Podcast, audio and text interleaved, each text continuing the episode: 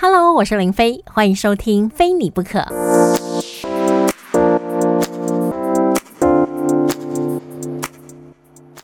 大家好，我是林飞。之前大概一年平均会帮自己安排两趟旅行，但是因为现在疫情的关系，所以不知道何年何月呢，我们才能出国旅游。但是也可以趁这个机会，好好的把台湾呢玩透透哦。我回想之前旅行的过程当中，最奇妙的经历，应该就是二零一九年的五月呢，到英国海德公园的旅程。我想，我可能把我一生学会的英文呢，全都用在这一次的海德公园奇遇记。以下这一段侧录的音档呢，在电台播出的日期是我从欧洲回来，那时候是二零一九年的五月二十一号，在现场节目当中分享海德公园发生的始末。当天节目呢，也是因为广告、歌曲还有整点新闻分成三段才讲完，起承转合哇，很有戏剧性。现在呢，一口气你可以听完我在海德公园的奇遇记。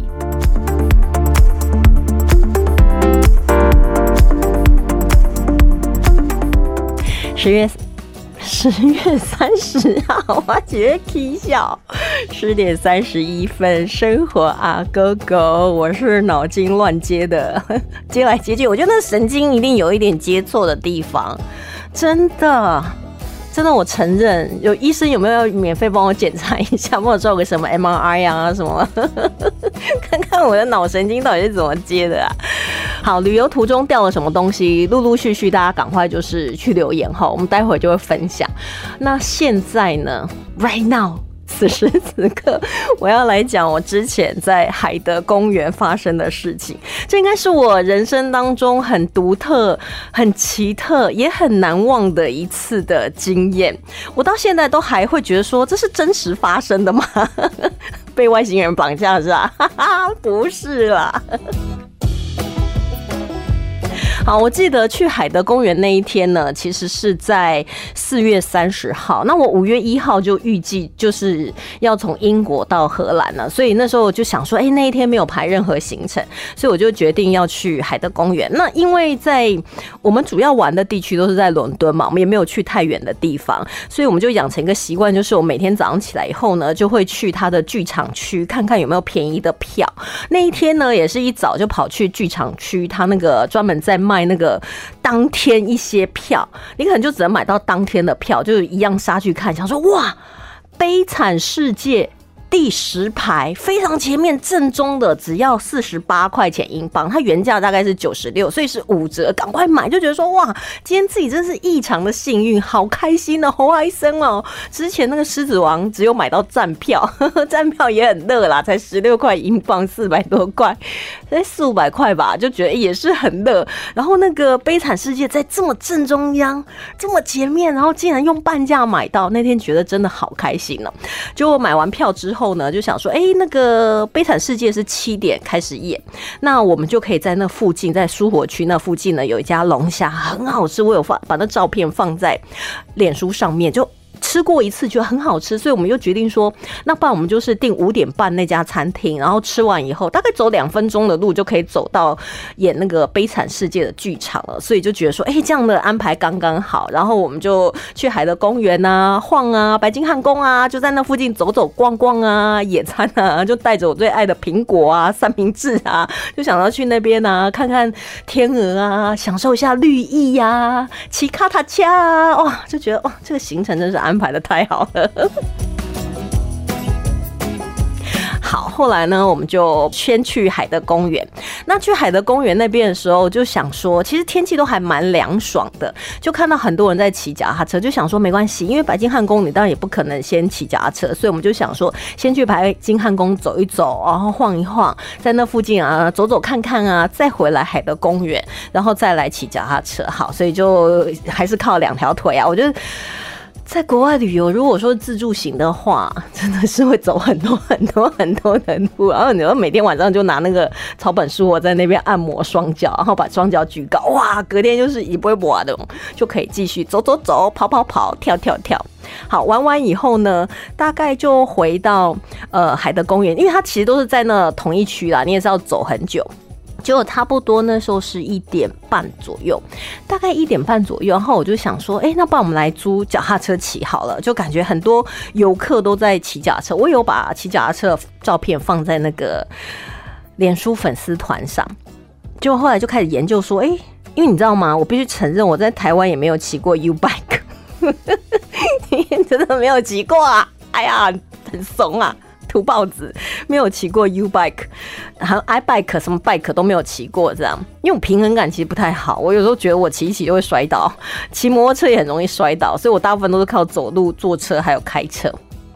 就我们就开始研究说，那个租脚踏车到底要怎么样租？我记得那时候我们是在海德公园对面，它有一个租借的地方。其实这个时候就发生了第一个。疑点，你知道有时候你看电影的时候，你回顾某件事的时候，在某个关键点，其实那里就会就会埋下伏笔。你如果够警觉的话呢，那个伏笔就是提醒你 something wrong，有些事情是不太对劲儿。可是，在当下，你真的没有想那么多。我们那时候在一个就是借自行车的那个站，就有点像是我们。U bike 的那个租借站就开始在研究它到底要花多少钱呐，然后它的租金啦，要怎么样租啊？但那个时候我还拍了一张照片，我我可以把它照片找一找，然后再给大家看，就觉得说哇，这边的脚踏车。完全每一台都在耶，然后都橘色的，这样拍起来好好看哦。然后就我们就在那拍照啊，就跟那个自行车，你看土包子 在那边跟自行车拍照，想说哇，别的那个租借自行车的站呢，可能车子都被借得七零八落，所以拍起来就只有几台自行车。这个站的车全部通通都在耶，好棒哦！这样拍照感觉好漂亮哦。好，就疯狂拍照。拍照拍照拍完以后就开始研究说，哎，那要怎么样来借这个自行车？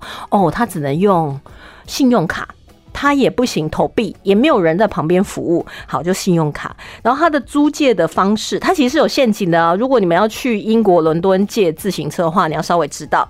就是他乍看之下，你会觉得说，哇，一天二十四小时两块英镑也未免太便宜了吧？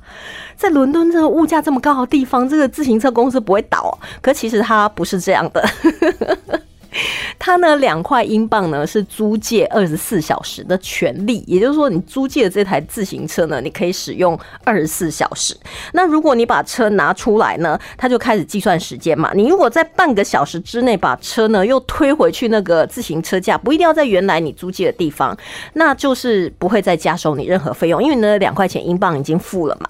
但是如果说你没有在半个小时之内把还车的话，它就会开始计算费用，然后每半个小时呢，就是两块钱英镑，每半个小时就两块钱英镑。那你整个人是可以用二十四小时。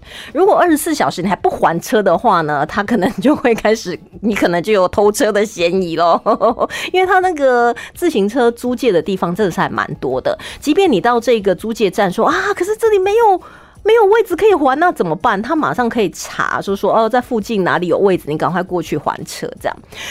所以你要稍微了解一下，就是说你第前半个钟头是两块钱英镑，就不用再多付了。那如果说你骑了三个小时的话，那等于是你大概要付十二块英镑加前面两块钱英镑的租借费用，总共你要付十四块英镑，一英镑等于四十块，你就自己乘一下，就大概是这样。但是通常如果你在旅游景点，你顶多就骑个两三个钟头。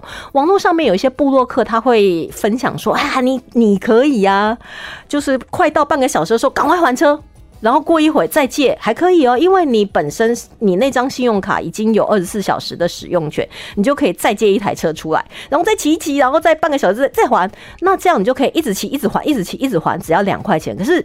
我觉得这个方法太不切实际了，因为有时候你不见得在那个时间点真的能找到还自行车的地方，所以我们那时候研究完以后就想说啊，没关系啦，就是看骑多久，你你顶多骑个一两个钟头吧，你会在那边骑自行车骑五个钟头吗？就是要怎样？要骑到荷兰是不是？可是英国是岛国啊，你也骑不出去，因为它只能用信用卡。所以我们就拿出信用卡开始啊点点点啊用用用啊，然后他就说好列印那个密码，他那个自行车要签出来的方式哈，他就是会给你一串密码，那他的密码呢其实是一二三这三个数字组合成五个数字，也就是说可能这个密码是一二三二一。也可能是二二三三一，反正他就用一二三这三个数字去形成五位数字，然后他印出来的这个密码来讲的话呢，大概只有十分钟的时间可有效。如果说你就在那边拖延啊，不用这个密码去取车的话，待会。你可能过了半个小时，想如果再来取车，那已经没那个就失效了。你必须要再申请一次密码，他倒不会说你要再付一次钱，因为你用同一张信用卡再去刷的话，是还可以把密码再刷出来。所以他就是说他在列印密码，哎啊，怎么列印密码？密码没有出来，然后还问我说要不要列印收据，然后我喊 yes，他说列收据列印中也没有收据出来。这个时候你就觉得很纳闷啊，啊，你没有给我密码。我要怎么签自行车呢？然后你说你已经在猎鹰中了，然后还猎鹰收据，可是我什么都没有拿到啊！那时候有旁边有一个人，就是有一个英国女生，然后他们是跟这个自行车公司有签约，你可能有在他的账户里面申请你的账户啊，然后他还有给你一个特殊的钥匙，就是跟我们这种游客租借、临时租借是不一样。然后我就问他，他说应该要有个密码跳出来，没有吗？我说没有。他说：“嗯，那这个可能是机器出了什么问题哦，你要赶快打那个上面的电话哦，看看，不然正常来讲呢，就算你没有租约，你没有在它里面有账户，你用信用卡，它也会要跳出一个就是五位数字的密码，让你可以取车，因为它在车上面就有按键啊，比如说我的号码是一二三一二，那你就按一二三一二，然后它就会从红灯变绿灯，然后就可以把车牵出来了。”他说：“嗯。”所以这肯定有问题，这机器可能有问题哦。他说，因为像我用我自己的那个密码锁呢，我也没办法把车牵出来耶，是不是这一排的机器都有问题呀？你看那个伏笔就是为什么别的自行车站车子呢都被牵的哩哩啦啦，就可能总共可以排二十台车，只剩下三台五台，这边的二十台车一台都不少。原来这个站呢可能是有问题的，所以我就赶快打它上面的那个。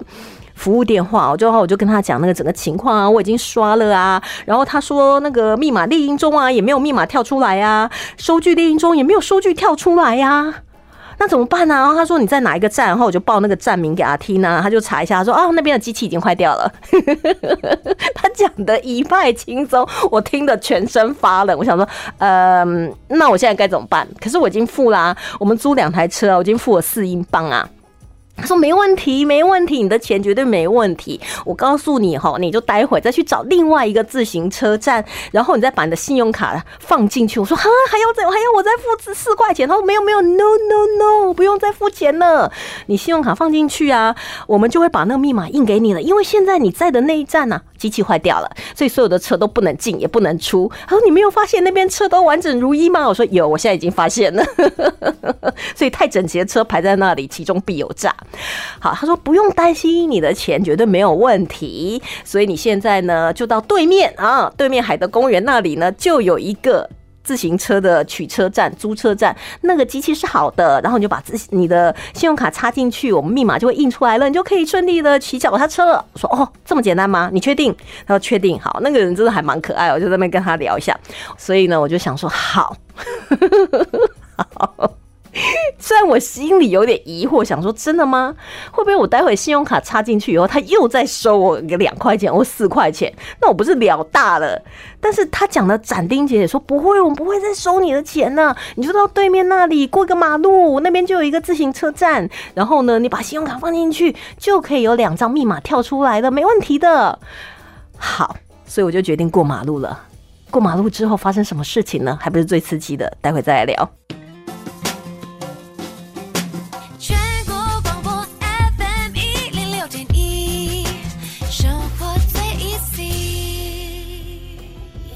我相信有去欧洲旅游的朋友，大概都会知道说，其实欧洲的治安并不会很好，所以在南欧那边呢，好像还蛮多那种偷拐抢骗的啦。导游就会提醒你说：“哎呀，自己的东西要收好啊，别人要帮忙你呀，你要自己要有警觉心啊，吼，不要叫人家帮你拍照啊，可能人家就拿你的手机就跑的啊。”甚至我出发前还有看到，就真的在我住的饭店附近，有人传出来说，在马路上啊被。便衣警察临检，然后呢，把他的钱都拿走了。其实那个便衣警察就是骗子，这样。然后我还跟我的朋友讲说，有谁要临检我们，我们就抵抗，我们就不要理他，除非他真的有穿制服。不过警察也没那么闲呐，你在马路上也没做什么事情，他干嘛临检你？哈，好，所以呢，我就没有牵出自行车嘛，因为没有。密码，我就跨越马路，但是我走斑马线然后我是很守法的。然后就到了那个海德公园那一站的自行车站，然后果然那里的自行车就有两三台啊。然后我就想说，哎，那我就照那个刚才打那个客服专线，他说你把信用卡再放进去啊，就不会叫你付钱呢，不用担心，密码就会跑出来了。好，然后我就站在那个机器里面，我就稍微又再看了一下。这时候呢，旁边有一个小朋友，我觉得他大概是国小三四年级的那种情。大概，然后他们大概就是两三个小朋友骑着自行车，然后我才刚站在那个机器前面的时候，我正在就稍微再研究一下的时候呢，他就突然走过来说：“需要帮忙吗？”我那时候还想说：“哇，这小朋友也太热心了吧！”太热心的人也是要特别留意，这个就是伏笔二，他是我造成《海德奇遇记》的一个 最重要的关键性人物。然后我就瞬间就觉得说，哎，好啊，有人帮你还不错啊，我就说 OK。然后他就他就说，那你信用卡就放进去，然后我就放进，他很快的就在那键盘上面按按按，我就想说他到底在按什么啊？他是要把我的钱骗走吗？后来我就跟他说，OK OK，I got it，I got it。我就说好，我懂了，我懂了，我懂了。然后他就才停止，没有在那荧幕上面按来按去。那后来我想说，哎，其实他也没有乱按呐，我也没有损失什么金钱。然后他那个密码就要开始要准备列印出来啊，真的就像那个自行车的客服人员讲的那样，他完全没有在 charge 我任何的费用。但是那个小朋友他就是还在旁边，你知道吗？我觉得我们就是会对那个妇女。小孩还有老人失去戒心，因为我们觉得他们应该比较不太像是坏人。可是你知道吗？真的真的，这次就真的栽在这个小朋友的身上，我快要气死了。我快要气死了！我后来回想，我现在是比较心情平复，我才可以讨论这件事情。然后后来他那个密码出来，因为我们租借两台自行车，就密码出来，他是用列印的嘛。然后密码出来，我就拿着以后，他又再印了一张，我又再拿一下。那个时候我就觉得说，为什么这小朋友一直在我旁边？可是我也没有真的就是大意失荆州，你知道吗？就是也没有在意，就想说可能小朋友怕我有什么疑问呐，想要随时帮助我啊。其实并没有。然后。后来我拿了那两张密码单，我就到旁边去牵扯。那牵车就像我刚才讲，它是一二三三个数字组成五位数字，那我就牵第一彩车，比如说二二三三一，然后就按二二三三一，然后那个车子锁的那个地方就红灯变绿灯，然后你就用力往后一拉，哇，车子牵出来，好开心呢，终于可以开始骑脚踏车了，骑自行车。然后我就要去牵第二台车，第二台车假设是二二三三二，因为你知道它那密码是顺着号码连下来的，所以我就开始按二二三三二，哎，为什么红灯还是红灯？啊，是不是这台车有问题？要不然再换一台车好了。我就移到旁边去，二二三三二。你知道我正在按二二三三二第二台车的时候，我的眼角余光就发现那个右侧呢，刚才要帮助我的那个小朋友，他们也牵了一台车，就飞快的走。我就是眼角余光看到，但是我还是没有立刻，你知道大脑那时候没有办法，就是一下子多功，你知道吗？就缓冲，就这台车怎么红灯还是红灯？我那时候就觉得说，到底怎么回事？为什么这密码不能用？然后我朋友还想说，你有没有按错啊？我想说我没有按错啊。他说他来按，好，你来按二二三三二，还是红灯。我说，哎，会不会被旁边的小朋友牵走了？他说啊。我说，因为我刚才有看到那三个小朋友里面有两个小朋友骑自行车，但是有一个没有自行车。然后我的眼角余光，因为他那自行车一排可能有二三十台，你知道吗？他们就在最外侧的那边。我说他们签了以后就骑很快就走了耶，会不会是这样的情况？那我朋友说，连续三台这个密码都不会过。应该不至于。然后旁边有一个游客服务中心，所以我们就去问一下，我们就跟他讲说，可能有类似这样的情况啊，我们的密码都不会过啊。结果那个游客服务中心说：“哦，I'm so sorry，很抱歉，我们这里是游客服务中心，我们不是自行车的服务中心，你要赶快打自行车的客服专线去告诉他们，我们没有办法帮你处理哦，我们只是提供海德公园的游客服务中心。”我想，OK fine，然后我就赶快又在打那个客服专线，所以你知道。我觉得我这一次去欧洲玩，以前有时候我们出国都觉得说我有网络就好了，干嘛要电话？现在用网络就好啊，可以打 LINE 电话啊，跟台湾的朋友联络，根本也不用打电话啊，所以就买网络就好。那这一次我就突然觉得说，哎，其实也可以买个电话。如果说临时要联络什么事情，饭店呐，或旅游啦，或者朋友，因为刚好这次有跟一些朋友约，就想说那还是买个电话。所以我买的那个方案当中呢，是有一个小时的在欧洲可以打电话，就还好。不然我那真的不晓得怎么打电话，根本找不到电话亭。就我就赶快打电话给那个客服专线，然后我就跟他讲整个情况。我觉得我一生学到英文，大概就用在那个海德公园那几通电话当中。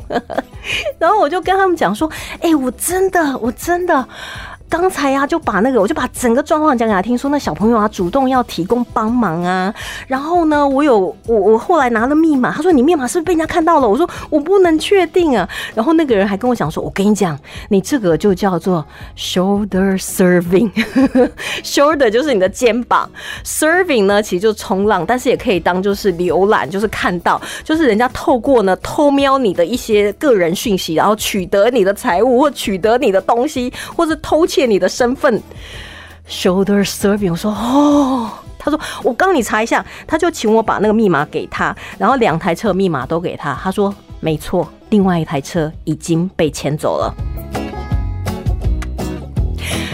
我不是舍不得那两块钱英镑，我是问他说，那如果他们没有还车的话怎么办？他说：“如果他们没有还车的话呢，我们这二十四小时呢乘以二四十八，那你就要乘以二九十六块钱是你这二十四小时的租用费用，九十六块英镑。然后一天以后他不还的话呢，你必须要付这台自行车的钱三百块英镑。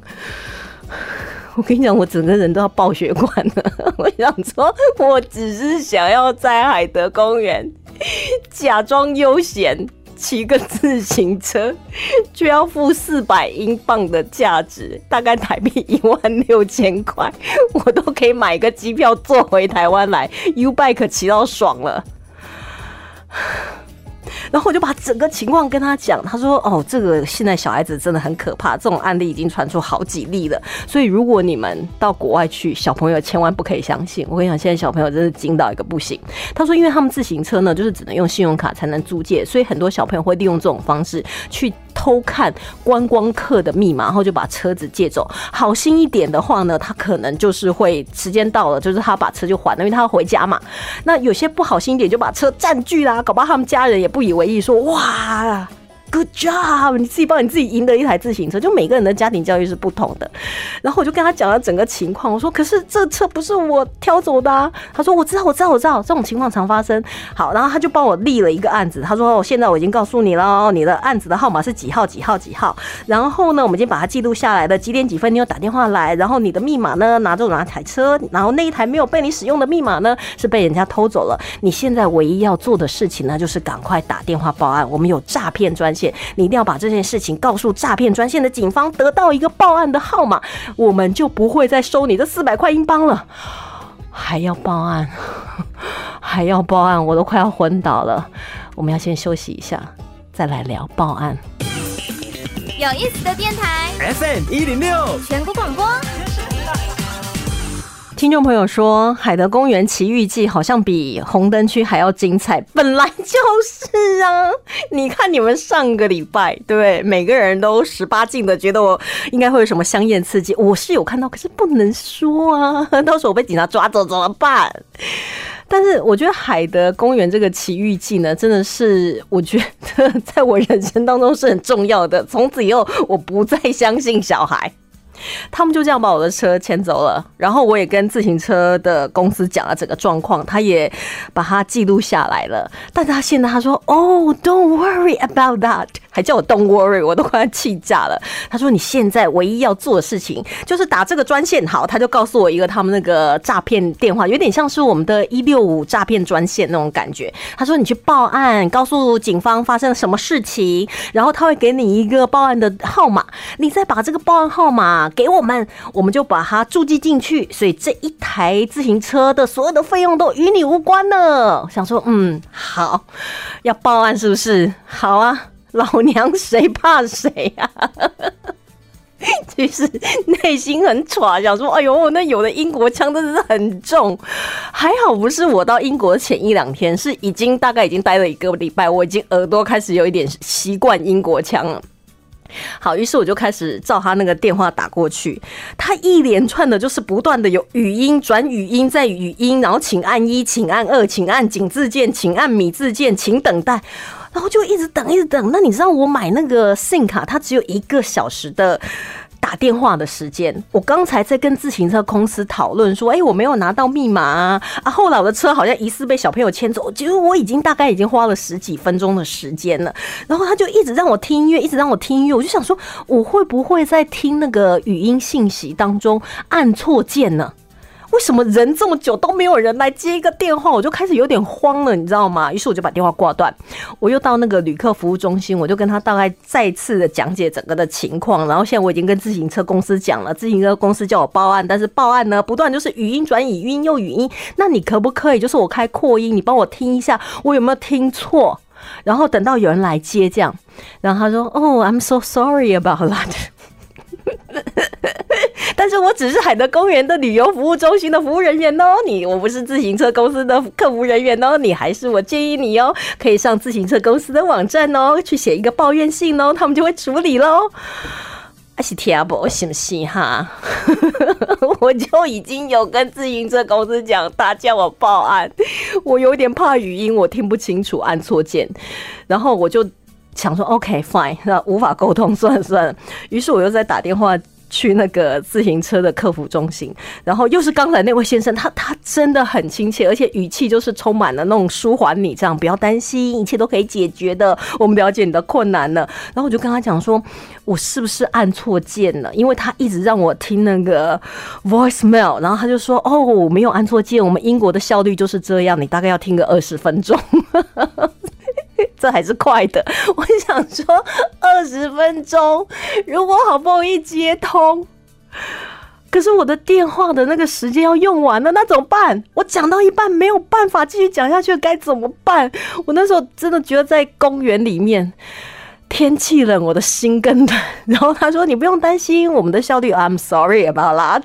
但是我们的效率大概就是这样呢。二十分钟以内有人跟你讲到话，那应该算是快的，那就是你的 lucky day。我想 lucky 你个头啊！我真的很想要骂脏话。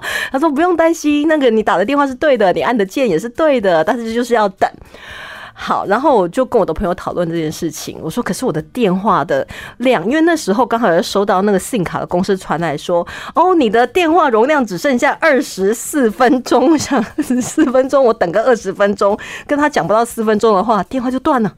那我这二十分钟不是白等了吗？那时候已经差不多从我们开始租借自行车，然后到这个关头呢，已经大概过了一两 一个多钟头了。” 我那时候真的觉得说，哎呀。我们防了路人，像我们在呃马路上也有大人说要帮我们拍合照，可是你就想说哦不用不用，我们用自拍棒就好了。但是就是千防万防，那是小人难防啊！小人就是小朋友啦，还栽在三个小朋友的身上，我都快要气死了。然后那时候我朋友就跟我讲说，那自行车控制说最严重的惩罚，如果我们没有报案的话，没有销案的话，我们会被罚多少钱？我说就三百块这台自行车的钱，还有这二十四小时的租借费用，大概九十。六块英镑，所以加起来是四百块英镑，大概是台币一万六千块。可是我现在电话只剩下二十四分钟可以用了，他们又要一直听语音，我怎么办？What can I do？哎，我那时候真的在海德公园是充满了绝望，会觉得说怎么这种事情会遇到在你的身上？然后我连在跟那个客服人员讲电话的时候，我的心都跳得异常的快，我觉得我的肾上腺那个那个分泌都已经要冲破脑门的，要从耳朵里边蹦出来那种感觉。然后我朋友就问我说。一万六千块，还有海德公园骑自行车，你要哪一个？我说海德公园骑自行车，还是很想要在海德公园骑自行车。他说好，那我们先不要管那些事了，反正事情已经发生了。他那个语音也要等二十分钟，我们先去骑脚踏车。于是我们就又借了一台自行车。哎，你知道这一次又再借一台那个。动作都戒慎恐惧，然后就四处张望，连旁边一只小蚂蚁都被我碾死啊。没有了，我没有碾死蚂蚁了。然后就想说，管他的，管他明天要赔多少钱，管他那自那个信用卡要被扣多少钱，我这个 moment 我就是要在海德公园骑自行车，我气到了，我怎么样也要骑个过瘾。然后又再租借了一台自行车，就开始骑自行车。所以你们看到我剖那个骑自行车，哇，笑得好灿烂哦，阳光普照哦。其实前面已经经历了那个大风大雨，都快要被雷劈死了。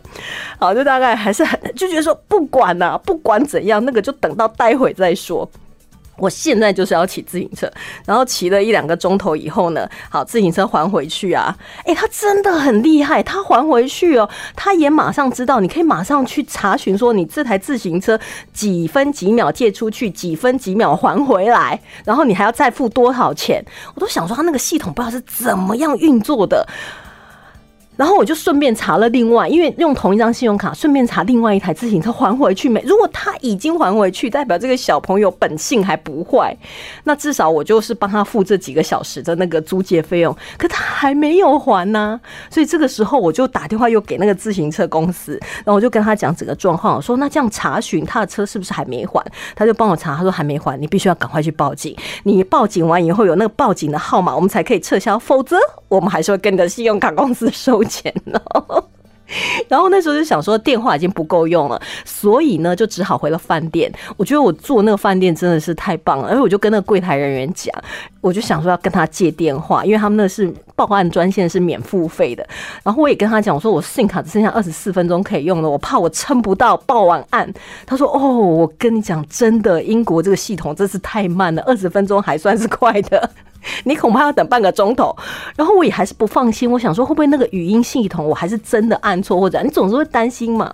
就我说那你可不可以帮我听听到有人，然后我再来接电话，然后那个柜台的那个小姐就说好啊，没问题啊，她就帮我打电话，然后后来听听听，大概五分钟以后，她说，哎，接下来你就继续等待吧，那那你等好不好？我就不帮你等了，我说 OK OK，然后我就站在柜台那里就开始等，我跟你讲不夸张哦。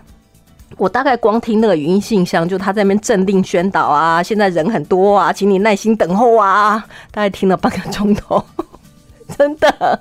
所以我想说，这柜台真的对我太好，这个饭店真的对我太好，连他们经理都出来安慰我说：“别担心，事情一定会解决的。虽然我们的效率很慢，但是我们终究还是会把事情解决。”那很多员工都出来安慰我，很抱歉，在你旅游途中当中，竟然被我们英国小孩这样对待，我们真的觉得很不好意思。哎呀，那时候我就觉得说他们还是会有那种温暖，然后我就想说哇，到底是怎么样的事情？你语音那个要听了半个钟头，终于有人了。哎，我从来没有这么开心听到有人跟我讲电话。那我就开始讲述整个过程，然后那个经理也在旁边听，然后柜台小姐在旁边听，哇，他们一直点头，一直摇头，哇，对这小孩子的大家都觉得很生气。我跟你讲。我后来终于知道为什么这个报案的电话你会要等个二十分钟、三十分钟，因为你知道他问的多细吗？问了很多细节，那小孩大概的身高、发色、眼睛、皮肤、穿什么衣服，他们有讲了什么话？你在什么地方？附近还有没有别的人？有没有摄影机镜头？你自己，然后他每一句话、每一个步骤，你大概几点几分打电话？他问的巨细靡遗，我觉得他就差没有问我的身高体重了。所以我们报完电话就讲了一个多钟头，我想说好险，我回到饭店以后跟那个柜台接电话，不然我跟那。报案电话讲没几下，然后就断掉了。哦，对了，忘记讲，就那时候开始回到饭店要报案呐，要花很多时间的时候，我就跟我朋友讲说啊，那个龙虾不要去吃了，把它取消吧，我们就把定位取消了。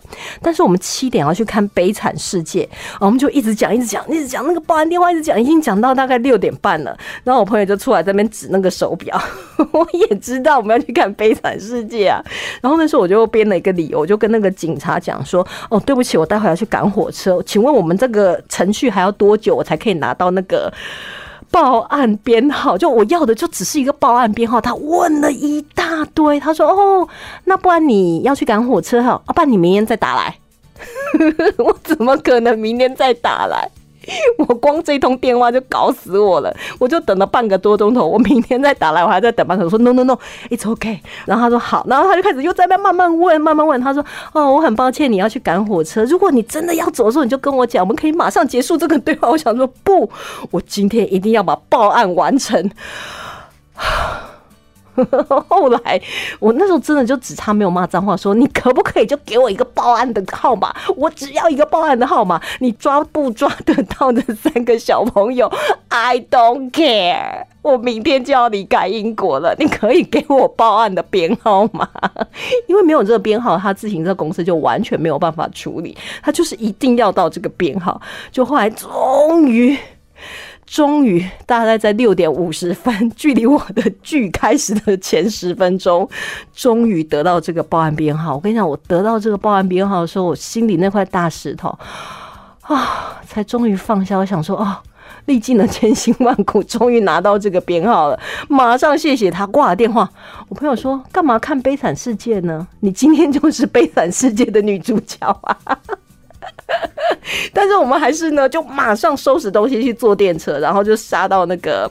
剧场去，然后冲去剧院，因为其实路径都很熟悉了。他的电车其实在上下班时间也非常多，所以这中间完全没有浪费一分钟。然后冲进去的时候，哎，进了剧场还要安检呐，还要看你们带金属器啊。可是剧已经开始了，他就说：“那你先在外面等一下，我们等到那个换幕的时候再让你进去。”我说：“OK。”他只要不要让我不进去就好了，不然我这四十八块钱的门票要了掉，有人觉得也是很生气啊。历经千辛万苦，然后才终于，虽然前面一段没有看到，后面还是进去看了，还是很享受了那个悲惨世界。看完悲惨世界之后，因为没吃到龙虾嘛，就觉得说不行，一定要大吃一顿才可以泄恨。因为你知道自行车的客服中心，他们六点就下班了，所以我也没办法打电话过去跟他们讲那个报案专线，所以我只好隔天，就是我在英国的最后一天，我一大早起来。吃完早餐就马上，我马上还有再去查一下，说我那张信用卡被借走了，另外那台车到底还了没，还是没还？然后我打电话去的时候，我问他说，那台车是不是都一直没还？他说一直没还，这真是一个坏孩子。对呀，为什么不还？还那就没事，我赔点钱就好了嘛，你不要让我赔四百块啊，让我赔一点，对不对？比如说赔个一百块英镑就好啦。所以那小朋友真的很坏，真的很坏。但是我把那个报案编号给他以后他说：“OK，你没有任何责任了，这台车跟你完全无关了，甚至你租这台车两块钱，我们都会还给你哦。”终于，我那一刻，我大脑当中想起了一句话，我很久很久以前看的一句话，我当时看的时候无法体会那个心情，但是我那一刻真的体会了，这是卓别林讲的一句话。他说：“人生呢，近看是悲剧。”远看是一出喜剧。